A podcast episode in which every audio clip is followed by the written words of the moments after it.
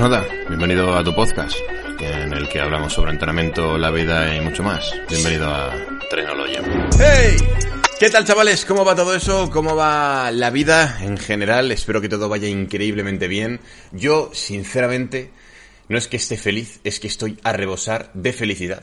Porque nada más ni nada menos que 17 meses después, 74 semanas después y 523 días después de el último episodio del podcast de Trainology, de Train Academy, volvemos a retomarlo por todo lo alto en, pues bueno, lo que vamos a llamar la segunda temporada o por así decirlo, en la segunda era ya, porque con esta diferencia de 523 días, pues claro, no podemos hablar de segunda temporada. Normalmente las temporadas, pues la gente se toma un descansito de, de un mes, ¿no? Nosotros nos hemos tomado una, unas, unas, vacaciones de 17 meses. Pero bueno, no pasa absolutamente nada. Ya estamos aquí de nuevo en el formato audio que sinceramente echaba de menos porque, jo, yo también la verdad es que me gusta salir ahí a, a dar mis pasitos, mis paseos, eh, ponerme un podcast, estar ahí chilling, eh, aprender cositas y bueno, pues es una forma diferente de captar información, por así decirlo.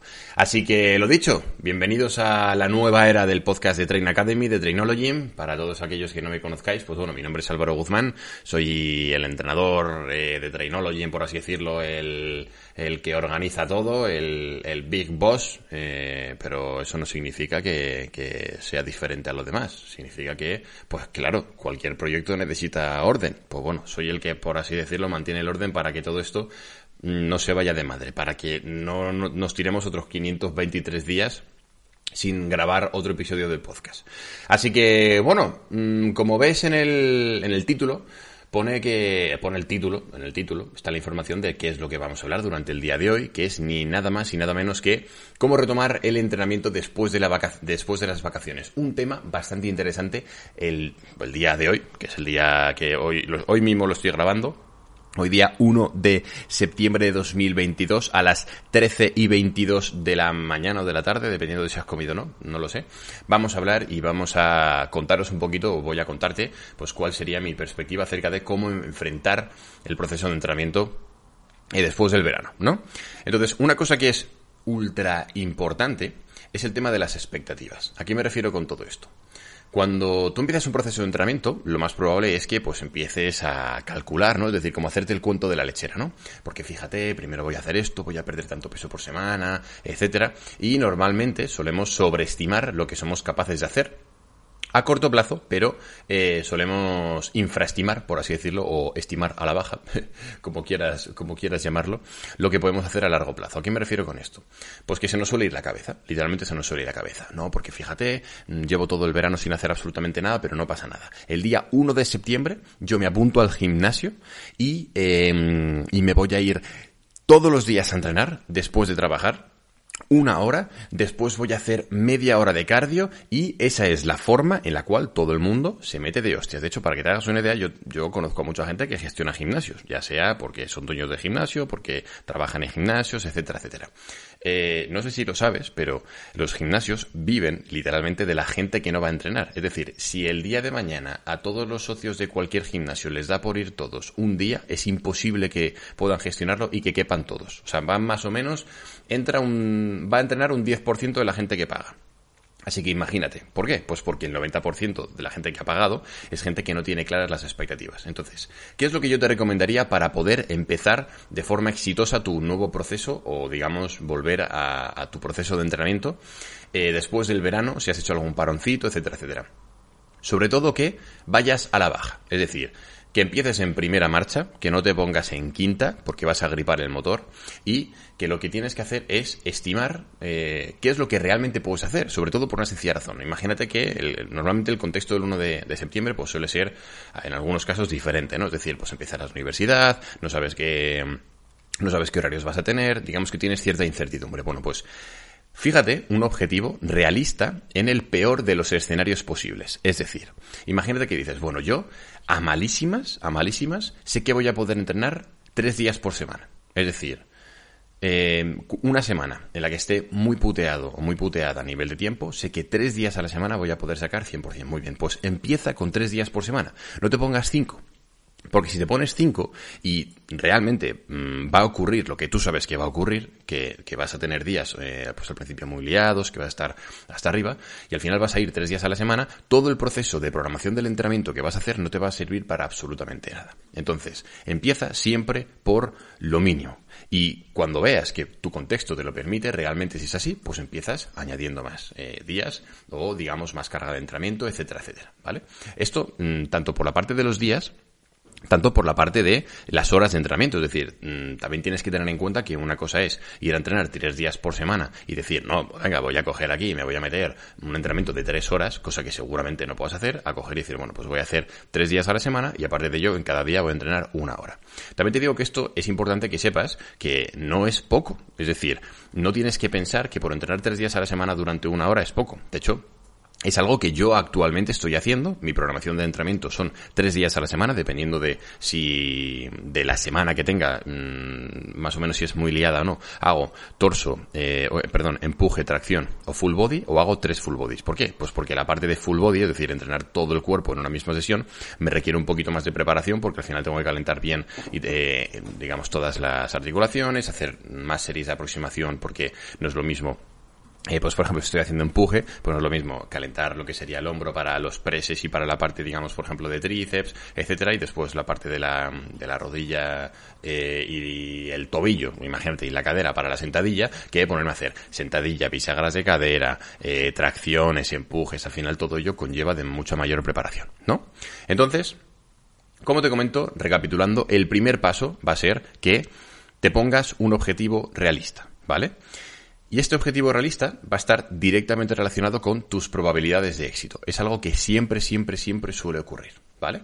Y ahora vamos a hablar un poquito más a nivel técnico, es decir, nos hemos dejado, dejamos de lado ahora la parte de, la psicología, por así decirlo, o de las expectativas y de los objetivos que solemos tener, que te repito, que suele ser bastante irreal a lo que realmente va a ocurrir. Y nos vamos a meter en la parte de programación del entrenamiento. Vamos a poner el supuesto caso en el cual, pues, te has ido de vacaciones, 100% de vacaciones, no has hecho absolutamente nada, has estado ahí con tus mojitos, eh, pillín, eh, pillina, que nos conocemos, no te preocupes, no pasa absolutamente nada porque te tomes un mojito de vacaciones, dos o tres. Otra cosa es que hayas estado durante siete días que no te acuerdes de lo que ha ocurrido, ahí ya sí que sí, pues mi obligación es echarte la bronca, pero eh, si te has tirado unas vacaciones normales y corrientes en las que has tenido tiempo para todo, para descansar, para salir de fiesta, para disfrutar con los amigos y con la familia, pues vamos a ver qué es lo que deberíamos hacer.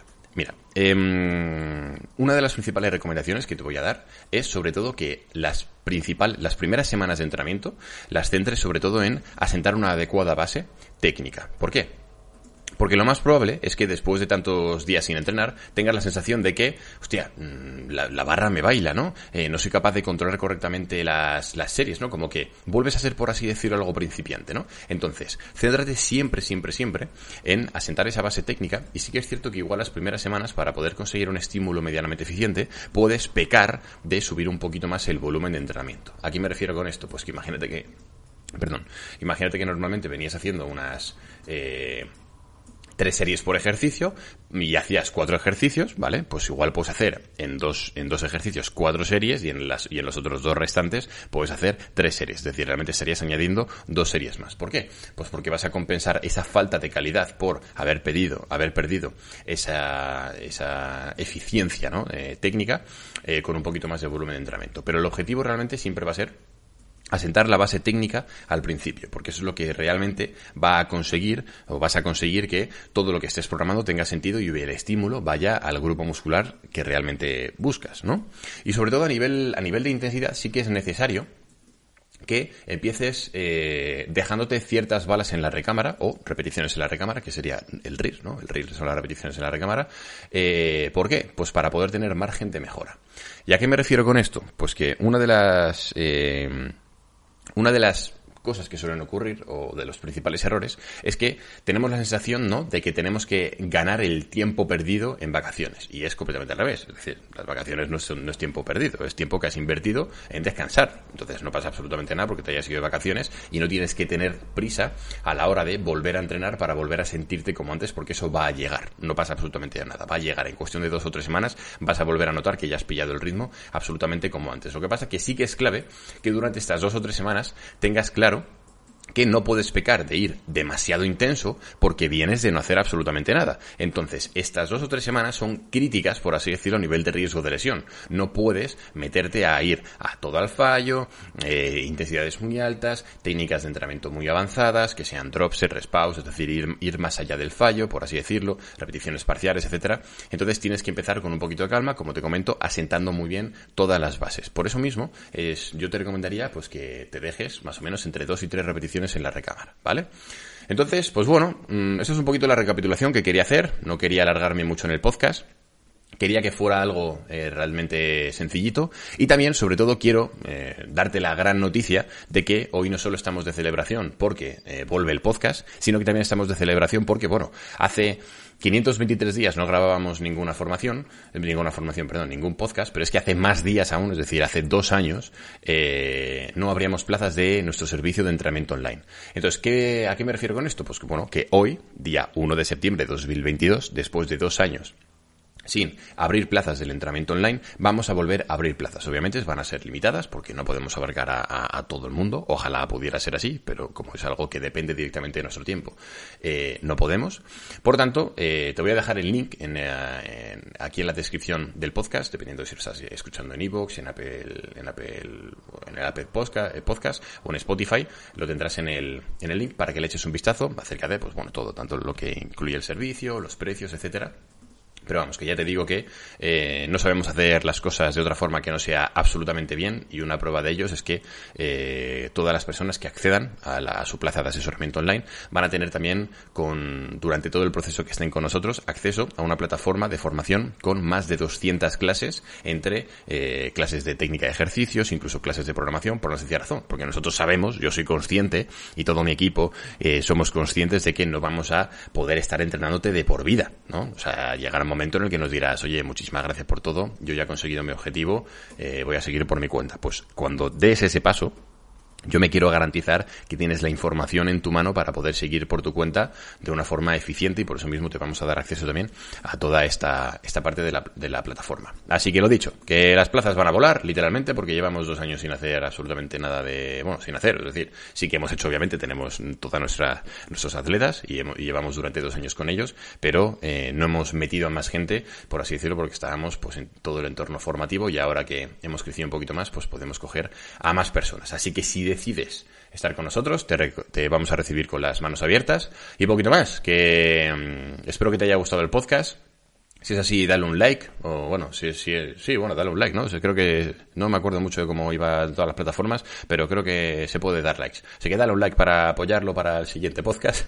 Y nada, nos vemos la semana que viene, vamos a hacer un podcast semanal. Y poquito más, que tengas una maravillosa semana. Nos vemos pronto. Hasta luego.